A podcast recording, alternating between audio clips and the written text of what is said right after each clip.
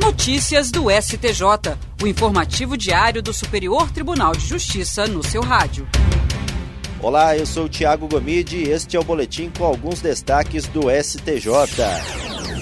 A terceira turma do Superior Tribunal de Justiça decidiu que, em ação civil pública ajuizada por associação privada, o princípio da simetria não isenta o réu do pagamento de honorários advocatícios de sucumbência. O caso analisado foi uma ação civil pública ajuizada pela Associação Paranaense de Defesa dos Direitos do Consumidor contra um banco alegando descumprimento do prazo máximo para o atendimento do consumidor nas agências bancárias fixado em lei local. Em primeiro grau, o pedido foi julgado procedente, impondo-se ao banco o dever de respeitar o tempo máximo de espera para atendimento, sob pena de multa de 500 reais para cada novo descumprimento. O Tribunal de Justiça do Paraná deu provimento ao recurso do banco somente para afastar a condenação ao pagamento de honorários. No STJ, o colegiado da terceira turma deu provimento ao recurso da associação e restabeleceu a condenação do banco ao pagamento de honorários advocatícios sucumbenciais. A relatora, ministra Nancy Andrighi, destacou precedentes do tribunal de que o não cabimento da condenação em honorários não se aplica às ações civis públicas propostas por associações e fundações privadas.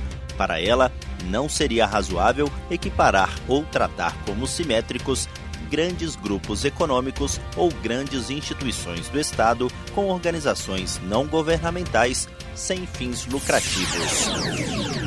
A terceira turma do Superior Tribunal de Justiça determinou que um recém-nascido seja devolvido à mãe após o juiz de primeiro grau decretar que ele fosse encaminhado para a casa de acolhimento.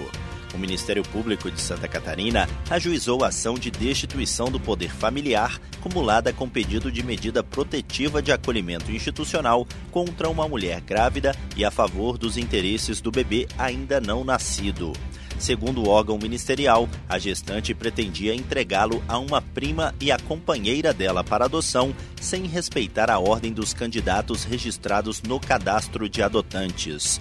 Foi deferida a tutela de urgência para determinar a busca e a apreensão do bebê assim que nascesse, ainda no hospital, com a suspensão do poder familiar da mãe e a proibição de contato entre ela e a criança. A medida também concedeu excepcionalmente a guarda do recém-nascido ao primeiro casal habilitado na fila de adoção. Logo depois do parto, a criança foi encaminhada à instituição de acolhimento. A mãe alega que, posteriormente a esses fatos, conseguiu emprego e decidiu cuidar do filho. No STJ, o colegiado da terceira turma determinou que o bebê fosse devolvido à mãe. Segundo o colegiado, o deferimento da tutela de urgência para ordenar a busca e apreensão do bebê anterior ao nascimento foi prematuro e não observou os preceitos legais. O relator, ministro Marco Aurélio Belize, considerou que a retirada extemporânea do bebê da guarda da mãe, inclusive com a proibição de contato entre ambos, decisão que considerou ilegal e teratológica, inviabilizou por completo o cumprimento da norma prevista no Estatuto da Criança e do Adolescente de que devem ser tentados todos os meios possíveis para manter a criança em sua família natural. A quinta turma do Superior Tribunal de Justiça absolveu uma mulher que havia sido condenada a 60 anos de reclusão pelo crime de latrocínio contra um casal de idosos. Ainda na fase do inquérito policial, um dos autores confessou o crime e apontou a mulher como coautora. Presa em flagrante em 2016, ela foi condenada em 2018. Na sentença, o juiz afirmou que, como já vinha respondendo presa, a ré não poderia responder em liberdade. O Tribunal de Justiça de São Paulo confirmou a condenação em 2019. No STJ, a quinta turma, apesar de não conhecer do habeas corpus impetrado pela defesa por ser substitutivo de recurso próprio, concedeu a ordem de ofício com fundamento no Código de Processo Penal. O relator, ministro Reinaldo Soares da Fonseca, destacou ter ficado comprovado nos autos que a condenação da mulher teve como base apenas o depoimento extrajudicial do Corréu, o qual inclusive se retratou em juízo.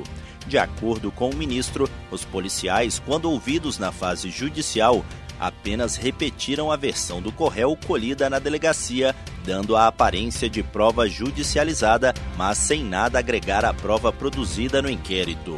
Reinaldo Soares da Fonseca também observou que na sentença condenatória não consta nenhum outro elemento de convicção sobre a suposta participação da mulher no crime. E esse foi o Notícias do STJ de hoje. Se quiser ouvir mais, basta acessar soundcloud.com/stj notícias. Até a próxima. Notícias do STJ, uma produção da Secretaria de Comunicação Social do Superior Tribunal de Justiça.